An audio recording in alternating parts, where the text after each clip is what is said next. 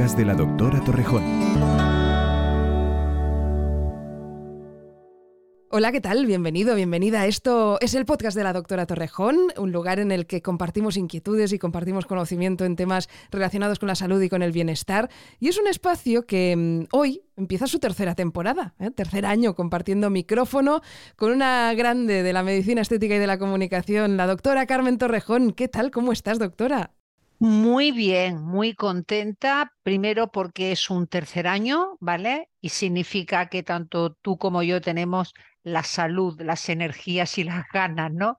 De continuar en esta aventura que empezamos hace tres años, que es una aventura que tanto a ti como a mí nos agrada muchísimo. Y bueno, ha habido como un periodo donde mm, no nos salíamos toda la semana, pero eso ya ha pasado. Volvemos a lo normal, por así decirlo, que es contactar con nuestros escuchantes cada semana poder estar cerca de ellos, es decir, tratar temas que tanto tú como yo consideramos que son interesantes, pero luego también agradecer que tú me pasas y me dices que muchos nos dejan temas que les interesan, ¿no? Es decir, que nos ayudan a construir este programa, con lo cual yo agradezco a los que ya lo han hecho y les pido por favor a los que no lo hayan hecho que si hay algún tema que les pueda interesar, que nos lo dejen en el cajetín famoso del que tú hablas. El de Evox. Ahí va, en el cajetín de Evox, y nosotros encantados de la vida que lo haremos, pero animo desde aquí que sea cualquier tema, es decir, da igual si es un tema de sanidad, si es un tema de interés público, yo que sé, cualquier cosa, porque creo que será una forma diferente, una visión diferente que la gente podrá escuchar y bueno, y luego someternos a las críticas, como es lógico y natural de quien nos escucha, ¿no? Bueno, son muchas, muchas las peticiones de temas eh, y preguntas que nos arrojan pues esos escuchantes y esas escuchantes en Evox y en las diferentes plataformas, ¿no? Y que nos, nos piden, doctora, que trates temas, que va a ser un poco también, digamos, la, la columna vertebral de esta tercera temporada, ¿eh? esas peticiones de, de la gente que nos estáis escuchando y que os surgen esas dudas, esas preguntas que nosotros convertimos en capítulos de este podcast y ya os aviso que los próximos van a ser prácticamente todos basados en esas preguntas que nos hacéis llegar, así que aprovechad y seguid preguntándonos. ¿eh? Y hoy, para empezar así, empezar temporada, doctora, yo creo que los que nos, nos siguen hace tiempo ya saben que nos gusta empezar fuertes, los años, las temporadas, ¿no? Y que además, eh, tú, doctora, siempre le llamas a las cosas por su nombre, levante o no levante ampollas el tema, ¿eh? Sí, más o menos.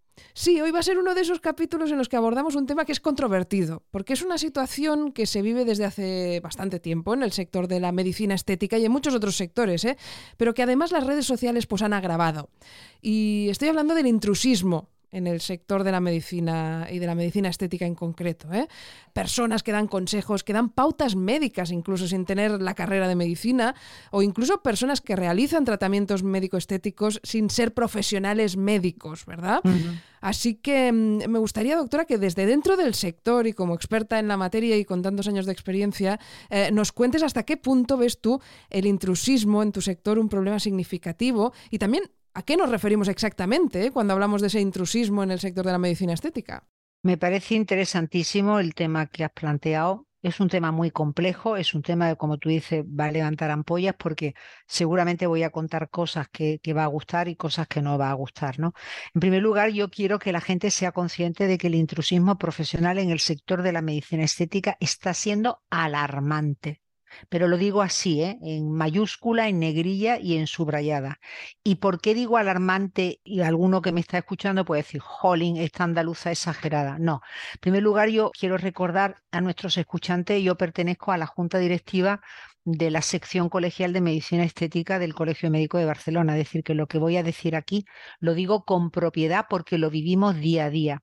La actual junta directiva de la sección colegial, con su presidenta al frente, que es Petra Vega, que es una mujer, la doctora Vega, de una grandísima experiencia y de muchísimos años de desarrollo y de preocupación ¿no? por la calidad de la medicina estética, bueno, pues ella junto con otros colegas míos que tengo que decir que son compañeros, impresionante. Aparte de ser magníficos profesionales en el sector de la medicina estética, son gente que hemos coincidido con inquietudes muy similares, ¿no? Y entonces dentro de esas inquietudes, que dentro del programa que nosotros llevábamos cuando presentamos nuestra candidatura era la de mejorar la profesionalización, la de mejorar lo que era la información que le llegaba a todas las personas que pueden ser usuarias, ¿no? De la medicina estética. Y uno de estos temas era el intrusismo. Era el intrusismo, ¿por qué motivo? Porque estábamos viendo que, sobre todo en redes sociales, como tú decías anteriormente, Instagram es un hervidero, Mm. pero un hervidero, Mónica, no te lo puedes ni imaginar. Entonces, ¿qué pasa? Ahí te encontrarás un montón de anuncios donde se hacen ver como médicos que no lo son, o puede ser que sean médicos, pero en Rusia, que no tienen la homologación para trabajar aquí en España, y utilizando productos que claro, sale ahí ácido hialurónico, toxina botulínica, bueno, pues todo lo que se puede utilizar en medicina estética, pero no son productos autorizados por la Agencia Española del Medicamento. Y entonces, ¿qué pasa? Todo eso va unido a unos precios no baratos. Lo siguiente, Que revientan el mercado, claro. Efectivamente. Entonces, ¿qué pasa? La persona que está buscando, pues poderse hacer algo a nivel de medicina estética, pues claro, ve. Doctor Ricard, por poner un ejemplo, y, no quiero señalar, me ha salido este nombre, ponle doctor Panchito, no vaya a ser que haya un doctor Ricard el pobre que se dé por aludido, no. Doctor Panchito, ¿vale? Y doctor Panchito, que tiene no sé cuántos años de experiencia, no sé qué, pues va por ahí para abajo, y vente que te hago la toxina botulínica en tres zonas por 150 euros y además te regalo el relleno de labios. Pues claro, aquella persona luego le unes con unas imágenes sugerentes, con unas fotografías que, bueno, que pueden poner de manifiesto que se está haciendo un trabajo medianamente digno. Bueno, pues la persona se va allí y se lo hace. Y luego vienen los problemas. Entonces, claro, ¿qué pasa? que cuando vienen los problemas, los problemas nos salpican a todos los profesionales que estamos en el sector, porque yo he visto fotografías de necrosis y voy a explicar lo que es la palabra necrosis. Necrosis es tejido muerto, ¿vale? Necrosis de una parte de la nariz por haber hecho una rinomodelación mal hecha con un producto no autorizado por la Agencia Española del Medicamento. Entonces luego los titulares, ¿cuáles son? Bueno, pues mucho cuidado con las infiltraciones de ácido hialurónico en la nariz porque pueden provocar daños irreversibles. Sí, pero oiga, esto no es así. Esto es, depende de en qué manos y depende de qué producto, ¿vale? Claro. Entonces, he puesto este ejemplo, pero lo que ratifico es lo que tú acabas de decir, el, el intrusismo hoy por hoy es un grave problema, siempre lo hemos tenido en cierta manera, pero tenemos también un intrusismo bárbaro, de barbarie, por así llamarle así, que es este que yo acabo de decir, y un intrusismo menos bárbaro, pero intrusismo, que es, por ejemplo, a determinados sectores profesionales darles competencia sin criterio de ley para que puedan hacer cosas que no pueden hacer. Y aquí es donde voy a levantar ampolla, la diplomatura de enfermería. Y esto ahora puede haber alguna diplomada en enfermería que me diga, esta señora odia a las enfermeras. Pues mire usted, le voy a decir yo ya de entrada a la escuchante que pueda pensar esto, que nada más lejos de la realidad, porque una de mis hermanas es diplomada en enfermería y obstetra, con lo cual es un sector profesional y además tengo amigas también que son diplomadas en enfermería. Es un sector profesional que admiro, que valoro y que creo que hacen una labor importantísima. Pero zapateros a tus zapatos. La diplomada en enfermería puede hacer determinadas cosas a nivel profesional, pero no puede infiltrar ácido hialurónico. No puede hacer mesoterapia que no haya sido autorizada previamente por un médico. Es decir, que ahora mismo estamos en dos tipos de intrusismo uno un poco con medias bendiciones porque no es legal, esto que yo estoy hablando de la diplomatura de enfermería no es legal, ¿vale? Y el otro que es la barbarie, ¿no? Que es gente que no se sabe si realmente tienen la titulación o no y que además utilizan producto que no está homologado, que no está autorizado por la Agencia Española del Medicamento. ¿Por qué ahora se ve más? Bueno, pues porque estamos pasando problemas económicos. Entonces, ¿qué ocurre? Hay una situación de inflación, Está el tema del precio de las hipotecas, está el tema del poder adquisitivo. Que miramos el precio con lupa. Evidentemente, es decir, que queremos hacernos cosas, pero nos la queremos hacer lo que se suele comentar, Mónica, bueno, bonito y barato, ¿no? Claro. ¿Qué pasa? Aprovechando esta coyuntura, sobre todo los de la barbarie, sobre todo los de la barbarie, están haciendo su agosto auténticamente. Entonces, ¿Qué podría yo decirle a las personas que nos están escuchando y dicen, bueno, pero claro, si me lo hace bien y es más barato, yo ahí solamente le, le diría una cosa. Mire, si aún a sabiendas, y luego no sé si me harás la pregunta o no, tú ya me lo dirás de cómo detectar el intrusismo. Y tanto, ¿no? para ahí vamos directos, porque este es un podcast de servicio público también, y ha de servir para eso, para que la gente sepa también distinguir dónde está pues esos puntos de calidad a los que aferrarse y a los que fijarse, ¿no? Me parece perfecto. Pero bueno, antes, de que lleguemos a eso, ¿no? Me pongo yo en el zapato de la persona que nos está escuchando y dice, ¡Ja! esta que es una carrera, porque de vez en cuando a mí también me cuelgan unas cosas que digo, bueno, es el Far West, el mundo de las redes sociales es el Far West. Pero bueno, yo acepto este tipo y dice, esta señora es una carrera, entre comillas, que no lo soy, ¿eh? pero bueno, ella me quiere etiquetar así, pues ¿qué va a decir de estos médicos que eh, dan estos servicios bien hechos más baratos? Entonces yo a esta persona lo que le diré, mire, si usted sabienda de que la persona que le va a poner la mano encima en el sentido profesional hablemos, ¿no? No le preocupa si es un profesional cualificado o no, es decir, si tiene una titulación que está homologada en España o no. Y a usted no le preocupa mucho que el producto esté o no autorizado, pues mire usted, vaya, hágaselo, porque usted en ese momento lo que está valorando es solamente una cuestión de precio, ¿vale? Pues hágaselo. Yo le animo, vaya, pero no solamente de lo que le pueda venir encima. Claro. Si luego le viene algo encima, no solamente, porque nuestra junta directiva, que estamos, bueno, cada día yo muchas veces me río con ellos porque tenemos un chat en común y digo, jolín, pero si esta gente se reproducen como si fueran hongos, ¿no? Porque nosotros informamos a la Consellería de Sanidad e informamos a los mozos de escuadra, ¿eh? porque a veces se hacen inclusive cursos de formación ilegales completamente.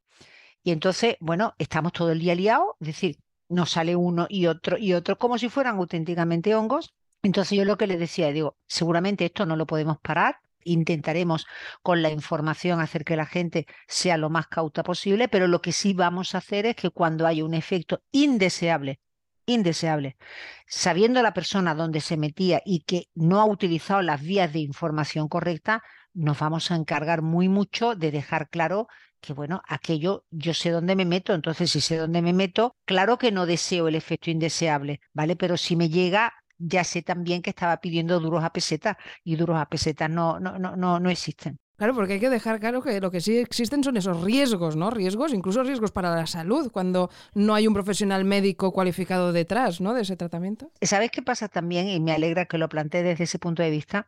Como la medicina estética cuando empezó, y yo digo que un poco, unos cuantos colegas míos, ¿no? Y yo, que ya algunos están hasta jubilando, somos los dinosaurios de la medicina estética. Es decir, empezamos, creamos la especialidad de medicina estética, que no es una especialidad como tal a nivel VIAMIR, pero es una especialidad como tal en cuanto a cualificación calidad de formación y profesionalización de las personas que nos dedicamos a ella, ¿no? Bueno, pues cuando empezamos, hace muchísimos años, muchísimos años, era una medicina como frívola, era una medicina que inclusive los colegas profesionales de otras especialidades era como que banalizaban, ¿no? esta es la medicina de la señorita Pepín, ¿no? Estaba con el, con el maletín y se dedica a maquillar. Y ahora son muchísimos los profesionales que se apuntan al carro de la medicina estética, porque es una medicina preciosa con la que se pueden hacer cosas muy bonitas sin utilizar la vía quirúrgica, ¿no? Entonces, ¿qué pasa? Bueno, pues todos estos profesionales que empezamos así, viene como si fuera una idea incorrecta de que esto es frívolo, de que esto no se hace daño, de que esto no va a haber problema y no es así, porque con las actuales técnicas de medicina estética se puede provocar lo que he dicho antes, la muerte de tejido, es decir, tejido muerto en diferentes zonas de, la cara, si se utilizan infiltraciones faciales, se puede provocar una parálisis del nervio oftálmico. Fíjate lo que te estoy diciendo, ¿eh? el nervio que va al ojo, para que nos entendamos, provocar una parálisis, se puede provocar un tromboembolismo en una de las arterias a nivel facial, es decir, que no estamos hablando de tonterías, Mónica. Claro. No estamos hablando de tonterías, ¿eh? Estamos hablando, exacto, de, problemas de salud em, graves. Y el sector de la medicina estética, de hecho, abarca muchos ámbitos diversos. Por ejemplo, contigo, doctor, hablamos a menudo de tratamientos contra la obesidad y el sobrepeso, o también de rejuvenecimiento facial, de remodelamiento corporal, ¿no? ¿El intrusismo existe en todos los ámbitos o hay alguno que sea más preocupante que otro? Yo diría que ahora mismo donde está siendo más preocupante es en los tratamientos de rejuvenecimiento facial. O sea, ahí es donde estos falsos médicos con estos falsos medicamentos, y cuando digo falsos medicamentos porque no están autorizados, ¿vale? Eh, se está dando sobre todo en los tratamientos faciales, porque los tratamientos faciales son tratamientos que pueden ser normalmente ligados a una sesión única, es decir, pues yo quiero ponerme pómulo, pues yo quiero que me rellenen eh, los labios, pues yo quiero que me pongan un poco de ácido hialurónico en la frente, es decir, se vincula como si fueran a sesiones aisladas y únicas, donde yo voy ahí, me hacen esto y aquí paz y mañana gloria, ¿no? Y desapareció el problema. Entonces ahí es donde verdaderamente estamos viendo muchísimo intrusismo a nivel profesional, ¿vale? A nivel de lo que puede ser tratamientos corporales, ya sea tratamientos de obesidad y sobrepeso, ahí no detectamos tanto intrusismo porque estamos hablando de patologías o de prevención de patología. Y entonces, bueno, ahí afortunadamente todavía la gente se atreve a meterse poco porque, bueno, le puedes complicar la vida a un paciente. Es decir, y tú me lo has oído decir en muchas ocasiones, adelgazar debe ser para mejorar la salud del paciente. Si la vamos a empeorar, mejor que se quede como está, ¿no? Entonces, eh, ahí donde sí empieza a haber intrusismo, pero no del intrusismo bárbaro, ¿vale? Del salvaje, llamemos, sino del intrusismo, que un sector profesional haga algo que no tiene legalidad, ¿vale? Es en el terreno de la mesoterapia corporal con las infiltraciones hechas por diplomados de enfermería. Es decir, para darte un ejemplo, un, un diplomado en enfermería que es un profesional fantástico y que hace una labor profesional, bueno, encomiable. Por ejemplo, cuando yo, ella puede decidir poner un antibiótico, una diplomada en enfermería o un diplomado en enfermería, si yo por escrito, porque se lo debo dar por escrito no verbal, ¿vale? Le pongo en la historia clínica del paciente la autorización de que ponga ese antibiótico intramuscular, intravenoso cada 8, cada 12 o cada 6 horas, ¿vale? De tal manera que si hay alguna complicación por la indicación del fármaco, no va a ser responsabilidad del diplomado en enfermería, va a ser mío. Claro porque yo he dado una indicación incorrecta. Otra cosa es si ella o él no lo ponen adecuadamente y le generan un acceso, por así decirlo, ¿no? En la zona. Bueno, pues del acceso será responsable el diplomado en enfermería y del efecto no deseado yo porque no he indicado bien el medicamento. Es decir, que estamos hablando que los medicamentos curan, pero también pueden matar si no se hace un diagnóstico correcto y si no se hace una prescripción correcta del fármaco. Entonces, hasta hoy el diplomado en enfermería la terapia, el procedimiento terapéutico tiene sentido después de un diagnóstico. Es decir, si yo no hago un correcto diagnóstico, probablemente no voy a elegir una buena arma terapéutica. Entonces, para utilizar un arma terapéutica, siempre se ha tenido que hacer ese diagnóstico previo. Y ese diagnóstico, hoy por hoy, el único profesional que lo puede realizar es el médico. ¿Sabes qué pasa? Que creo yo, ¿eh? que muchas veces también con el acceso a la información de todo tipo que tenemos ¿no? a día de hoy, hay gente que se autodiagnostica y ya va eh, pidiendo el tratamiento. O sea, ya saben lo que. ¿Sabes? Eh, muchas veces que parece que los pacientes sepamos más que los médicos, ¿no? Eh, oye, me tengo que hacer este tratamiento y es como que ya la parte de diagnóstico ya viene hecha, ¿no? De alguna manera, mal hecha, ¿no? No, no, tienes toda la razón porque vivimos en el siglo de las comunicaciones y con errores que luego nosotros a lo largo de nuestros programas de podcast iremos tratando, porque vivimos momentos muy contradictorios desde mi punto de vista, ¿no? Pero sí que es verdad que tú pones hoy por hoy un síntoma, te vas al doctor Google, que no ha ido a la universidad, lo sigo diciendo, tiene mucha información. ¿Vale? Pero de momento no ha ido a la universidad. Entonces tú pones allí y la persona va autodiagnosticada y te dice, oiga, mire, yo quiero esto. Yo siempre intento tomármelo con sentido del humor, porque yo pongo muchos ejemplos, ¿no? Digo, pues mire usted, esto es como si yo quiero arreglar mi cocina y le digo yo al albañil qué tipo de yeso tiene que poner y cómo tiene que poner la rechola. Digo, pues si a mí el albañil me da con la cerámica en la cabeza y me dice, pues coge tú y ponte la rechola sola, por bromear un poco, ¿no? Quiero decir con esto que este tipo de acto evidentemente no es positivo, pero bueno, hay que explicarle a la gente, hay que decirle, mire, un síntoma no significa que haya una enfermedad, porque un síntoma no deja de ser la manifestación de algo. Pero luego hay que estudiar todo un conjunto de cosas para ver si esa manifestación está más relacionada en un sentido o en otro. En definitiva, el proceso de diagnóstico, la historia clínica, que es lo que los médicos debemos hacer siempre antes a, nuestros pacientes, y que es lo que yo estudié a lo largo de seis años de carrera de estudio de base. ¿De acuerdo? Más los años de carrera ejerciendo. Más la especialidad que cada uno elija, más los años de experiencia. Entonces, esta posición yo creo que no es buena, no es buena para el paciente. Muchas veces se hace, yo creo, que sin ningún tipo de maldad, es por una pura curiosidad, pero es una curiosidad que más bien nos mata, que no nos alivia, ¿no? Porque es como cuando te pones a leer el prospecto de los medicamentos. Uy, calla, calla. no te tomas la aspirina, ¿eh? No me lo tomo. Yo que tengo ahora a mi marido con varios fármacos, digo, ay, por Dios, si esto es una sábana que la voy cosiendo por un lado y se me va rompiendo por otro. Es decir, dice, no le daría nada. No, no puede ser eso. Es decir, hay que hacer unas valoraciones globales del estado de salud de nuestros pacientes y en base a eso decidir lo que hacemos. ¿no? Entonces, yo creo que nadie debe acudir a Google para diagnosticarse. La gente tiene el derecho el derecho y lo debe hacer así de preguntar, de informarse, pero preguntar e informarse no significa dudar. Yo he tenido algunos casos, afortunadamente muy poco, que son personas que han venido como a examinarme y yo después de haberle contestado como casi a siete, ocho preguntas, ya a la novena le digo, oiga, que yo ya me examiné hace mucho tiempo en la universidad. Usted confía en mí, usted viene porque tiene interés en conocer mi planteamiento o usted me, está queriendo poner a prueba, ¿no?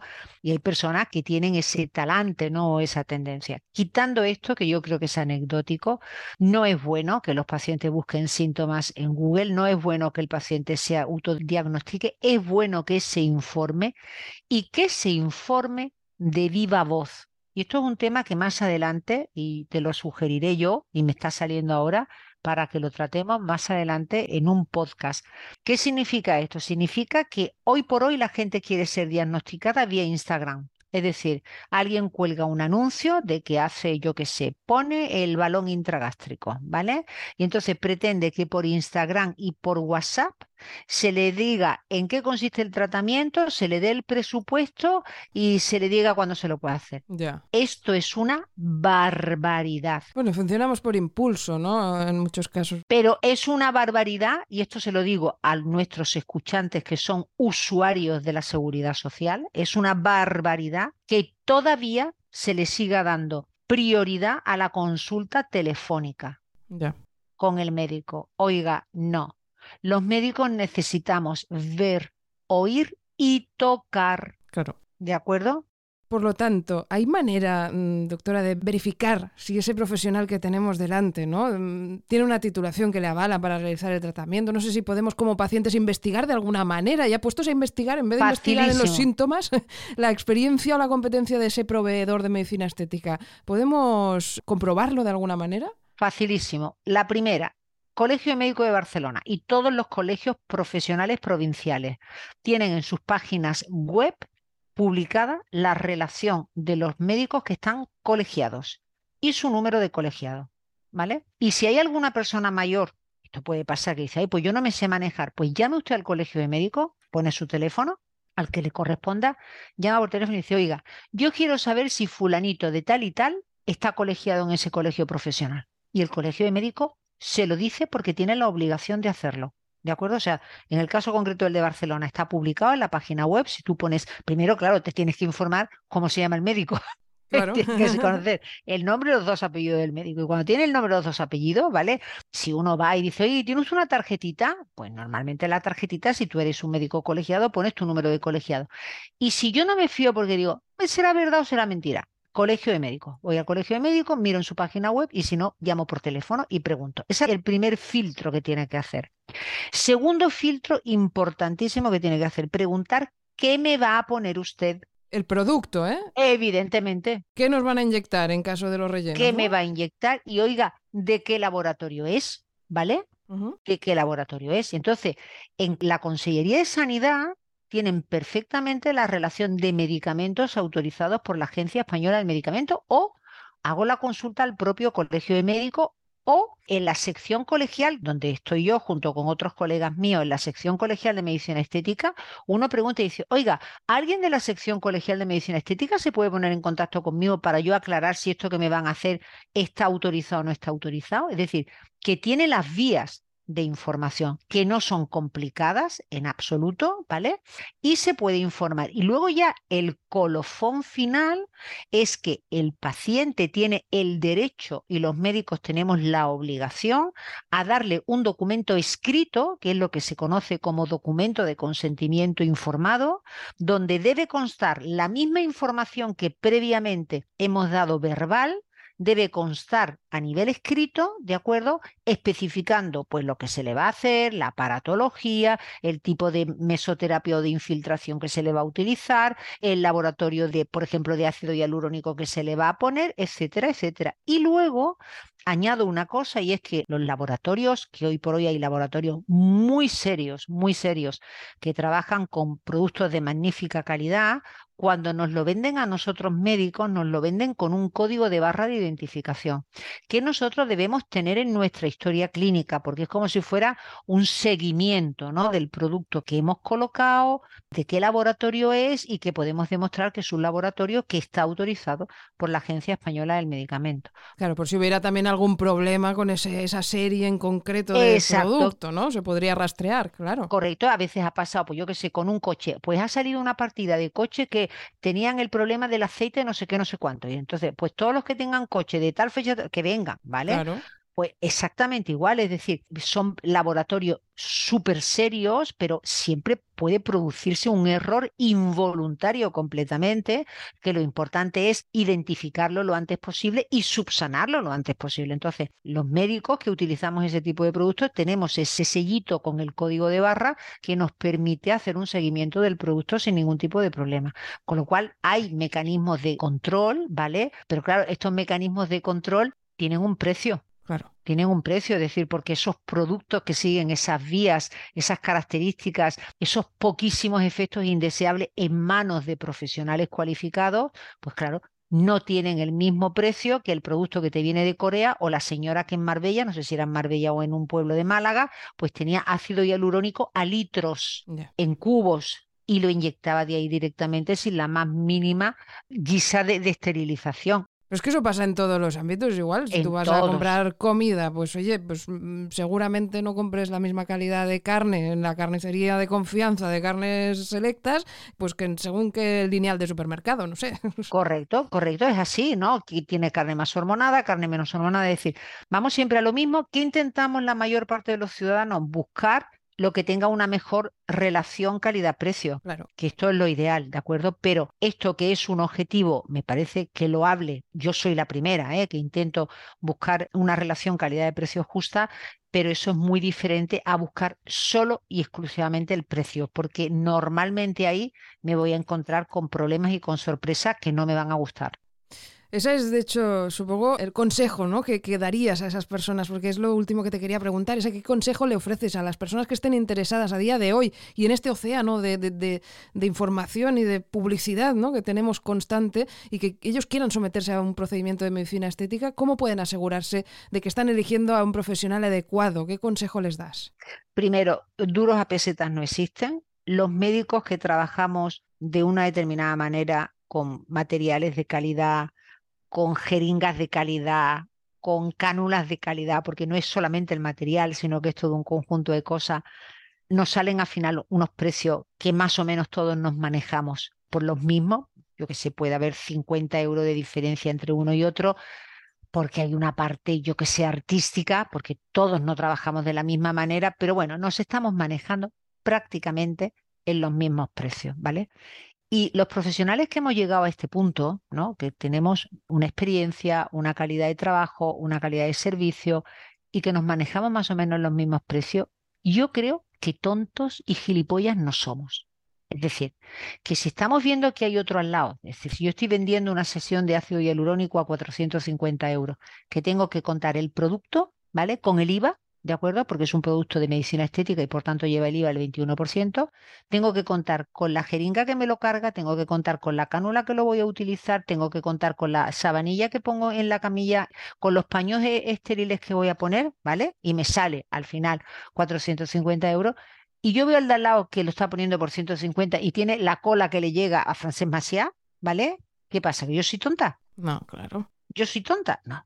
Entonces, yo lo primero que le diría a la gente es, huyan de los precios demasiado bajos, ¿vale? Porque ahí hay gato encerrado. No existen duros a peseta. Es la tercera o cuarta vez que lo vuelvo a decir. En segundo lugar, huyan de las citas o de las propuestas de tratamiento utilizando redes sociales sin haberle puesto un ojo encima. Es imposible, es decir, para mí resulta imposible dar una prescripción de una estrategia de tratamiento corporal o facial sin tener al paciente delante y sin tocarlo, porque yo puedo ver una morfología de cara, pero necesito tocar Necesito ver la piel, necesito ver la musculatura. Y que sea el médico el que te vea antes, ¿no? Porque también hay centros a los que uno acude y el que le hace la primera valoración no es un médico, es una persona comercial. Exacto, no, la persona que tiene que asumir el criterio de lo que se tiene que hacer es un médico y por tanto quien te debe tocar por primera vez para entender y proponer debe ser el médico.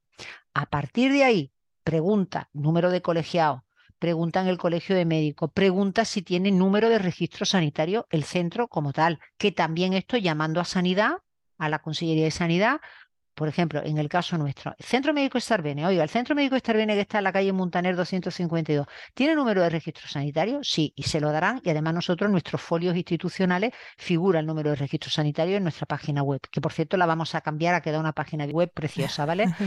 Aprovecho y, y lo digo. Entonces, tener todas esas vías y luego yo creo, eh, por lo menos para mí es muy importante, ver a la persona, es decir, yo que soy un ser humano que también necesito de mis colegas médicos, para mí es muy importante hablar con el colega en el que voy a poner mis manos porque me va a dar más o menos confianza, me va a ayudar más o menos, le voy a poder preguntar y me va a dar esa tranquilidad de poder decir, venga, voy adelante. Entonces yo creo que estos son los mecanismos que hoy por hoy se deben seguir deben huir de precios demasiado baratos porque eso no lleva nada bueno, segurísimo, y no tomar una decisión por la imagen que se pueda ver en Instagram. Y nosotros salimos en Instagram, ¿eh? que no estoy diciendo que seamos un espíritu puro, pero nuestra imagen, siempre lo que decimos es, llámanos y ven a vernos, vamos a vernos a cuatro ojos, ¿no? Para que yo te pueda conocer, te pueda tocar, pueda entender lo que te preocupa y tú también a nosotros.